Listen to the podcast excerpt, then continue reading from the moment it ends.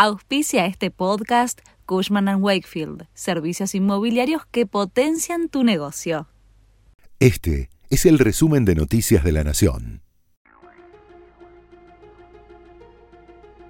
Estas son las noticias de la semana del 18 al 24 de septiembre de 2023. Sergio Massa cerró la semana con anuncios de nuevas medidas para monotributistas y autónomos. Tras haber subido el piso de ganancias para los trabajadores en relación de dependencia, este viernes el gobierno anunció beneficios para profesionales, monotributistas, autónomos y pequeñas y medianas empresas. Las medidas detalladas por el titular de aduana Guillermo Mitchell para los profesionales autónomos son la prórroga del pago del aporte personal y del pago de IVA para los meses de septiembre, octubre, noviembre y diciembre. También hubo novedades para los monotributistas. Se confirmó la suspensión de las exclusiones por superar el límite de la facturación hasta la actualización de la escala del año que viene, así como la suspensión de baja automática por falta de pago. El universo beneficiado se estima en un millón de profesionales. Para las pequeñas y medianas empresas se estableció un plan de pago que les permitirá regularizar deudas vencidas hasta el 31 de agosto de este año permitirá incluir planes caducos y estará vigente hasta el 31 de diciembre. Se podrá pagar en 120 cuotas y la tasa de interés será del 4,14% mensual, mientras que la tasa de interés resarcitorio asciende a 70%.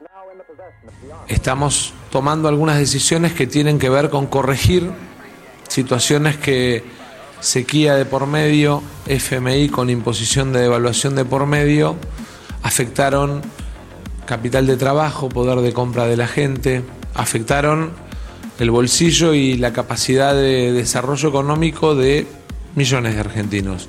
Y creemos que es nuestra responsabilidad encontrar mecanismos que de alguna manera los alienten a seguir trabajando, a seguir produciendo y a hacer un esfuerzo desde el Estado para facilitarles un poco la vida. Hace horas empezó a funcionar tal vez una de las medidas más progresivas que tomamos desde el punto de vista tributario, que es la devolución del IVA en canasta básica. Y me gustaría contarles y compartir con ustedes y con quienes nos están viendo, ya hay más de 3.300.000 argentinos que recibieron en su tarjeta de débito la devolución de IVA de compras en el marco de la realización de operaciones de compra de la canasta básica. El oficialismo consiguió dictamen de mayoría y quiere tratar el cambio de la ley del impuesto a las ganancias en el Senado el jueves próximo. El proyecto de ley que modifica el impuesto obtuvo dictamen de mayoría en una reunión de la Comisión de Presupuesto y Hacienda de la Cámara de Senadores, gracias a las firmas aportadas por el interbloque oficialista del Frente de Todos, y quedó listo para ser debatido en el recinto desde la semana que viene. Se espera que el próximo jueves 28 pueda lograr su aprobación. Javier Milei confirmó a Emilio Campo como presidente del Banco Central si gana las elecciones. El economista y creador del plan de dolarización que impulsa la libertad avanza tendrá la tarea de cerrar la entidad de créditos si Javier Milei resulta victorioso en las elecciones presidenciales. Así lo señaló el candidato en una entrevista en la radio El Observador. Tras ello, aseguró que el economista está feliz de la vida ante la posible designación, y luego habló de los plazos que podría demorar en la tarea. Remarcó que en Ecuador dicho proceso demoró nueve meses, y que calcula que en la Argentina, en 16 meses todos los pesos se canjearán por dólares. Ocampo, quien es conocido como el padre del plan de dolarizar la economía, comenzó a integrar el equipo de Milley en agosto pasado, luego de que el candidato presidencial liberal diera el batacazo en las PASO. Emilio Campo va a ser presidente del Banco Central. Emilio Campo va a ser presidente del Banco Central. Sí, lo va a cerrar. Exacto, tiene la misión de cerrar. Eh, Emilio Campo le dije, hola, sos el presidente de algo que tiene que dejar de existir de acá a nada. Y está feliz de la vida. Ah, está feliz. ¿Y en cuánto lo va a cerrar? Depende, porque hay. Vos tenés que desarmar las LELIX y tenés que desarmar la base. Las LELIX, una vez que armaste el formato financiero, eso te puede demandar tres meses. Ahora, lo que tiene que ver con la base demanda más tiempo porque tiene que ver con las transacciones que vos haces. Correcto. Por ejemplo, Ecuador quiso hacerlo en tres meses. Le dijo, bueno, de acá a tres meses no, aparece, no, no existe más el sucre. Van a usar dólares. ¿Cuál es el problema? El problema es que vos tenés que hacer transacciones chicas y no tenés el cambio. Entonces, por ejemplo, ¿cuál es el problema? Fíjate, el billete más grande de Argentina no compra tres dólares. No, dos lucas, no. No compra tres dólares. Entonces, ¿qué es lo que pasa? Vos tenés un problema operativo de hacerte de los billetes chicos para hacer las ¿Y ¿Qué es un transacciones. proceso de un año? Mira, en Ecuador lo que hicieron hace tres meses no pudieron, a los seis meses no pudieron, pudieron recién a los nueve meses. Ese, digamos, una situación parecida a la que tenía Argentina. Los Pumas lograron su primera victoria en el Mundial de Rugby y se ilusionan con avanzar de ronda.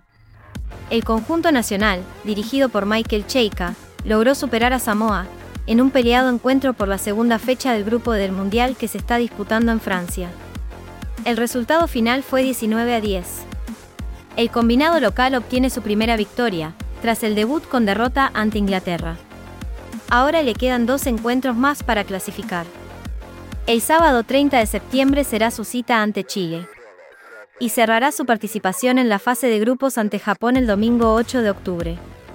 Los dos primeros de cada zona avanzarán a la fase de playoffs y el tercero se asegurará la clasificación para la próxima Copa del Mundo, que se desarrollará en Australia en el 2027. Esto decía Pablo Matera, tras el encuentro con Samoa. No, tranquilo creo que, por lo menos de que pisé Francia, que no estoy tranquilo. Eh, se vive el Mundial todos los días, no solamente los días de partido, los días de preparación son súper intensos, los días de análisis del rival son súper intensos. Hoy en día nosotros sabemos que, no quiero ser exagerado, pero es matar o morir. Sabes que das un paso en falso, que tienes un, mal día como el que tuvimos con Inglaterra y, te volvés a casa. Entonces me parece que somos conscientes de eso, fuimos conscientes de eso desde, el principio del Mundial y, obviamente se sintió muchísimo post Inglaterra. Tuvimos, creo que, fueron 13 días hasta volver a jugar. Fueron 13 días largos de, obviamente mucha presión y saber que, como te dije recién, es matar o morir y, ahora va a seguir siendo así por lo que, por lo que reste de- del torneo. Está en nosotros seguir creciendo nuestro juego. Creo que hoy no somos nuestra mejor versión, no fuimos nuestra mejor versión. Eh, pero bueno, eso está bueno también. Creo que eso está bueno también de, saber que todavía podemos jugar mejor, todavía podemos ser un equipo más fuerte y, y es lo que vamos a buscar el partido que viene. Caos en el cierre de la semana, por un sorpresivo paro de subtes, desde las 19 del viernes. La medida de fuerza obedece a un conflicto entre los trabajadores del sector y la empresa Emova. Desde el gremio señalaron que Emova y el gobierno de la ciudad rompieron la mesa de negociación donde se discuten paritarias, condiciones de trabajo, la reducción de la semana laboral y desavestización, convocando a una audiencia sin la presencia del sindicato y dicen los metrodelegados, firmando un acuerdo con una organización que no representa a los trabajadores del subte y premetro. En tanto, desde MOVA se calificó la medida como ajena a la problemática salarial, ya que en el actual contexto económico las revisiones salariales son continuas y se firman nuevos acuerdos en forma periódica. Comenzó la veda en Mendoza. El domingo la provincia elige gobernador, senadores y diputados. Los principales candidatos a la gobernación son Alfredo Cornejo, de Juntos por el Cambio, y Omar de Marchi, de Unión Mendocina. En las PASO de junio Cambia Mendoza se posicionó en el primer lugar, con el 43% de los votos. Llega una nueva edición de la Noche de los Museos. Es uno de los eventos culturales más esperados del año. En esta oportunidad suma más de 290 establecimientos, centros culturales y edificios emblemáticos. Será este sábado de 19 a 2 de la madrugada. Habrá actividades especiales y transporte gratuito. El sábado 23 de septiembre llega la decimonovena edición de la Noche de los Museos, un momento de celebración en el que museos, edificios emblemáticos y espacios culturales de todas las comunas abren sus puertas de 19 a 2 horas con una programación especial para que vecinos y turistas participen activamente. Habrá exhibiciones y actividades en las que se podrá vivir y respirar la cultura porteña. En un calendario ajustado, se juega una nueva fecha de la Copa de la Liga. El sábado se destaca en el encuentro por la zona B entre Boca y Lanús, desde las 6 y 30, en la previa de la semifinal que disputará Boca por la Libertadores la próxima semana. Más tarde tendrá lugar el partido entre Huracán y Vélez, a las 21, por la otra zona. El domingo, por la zona A, jugará el Independiente de Carlos Tevez, uno de los punteros, ante Instituto, desde las 15.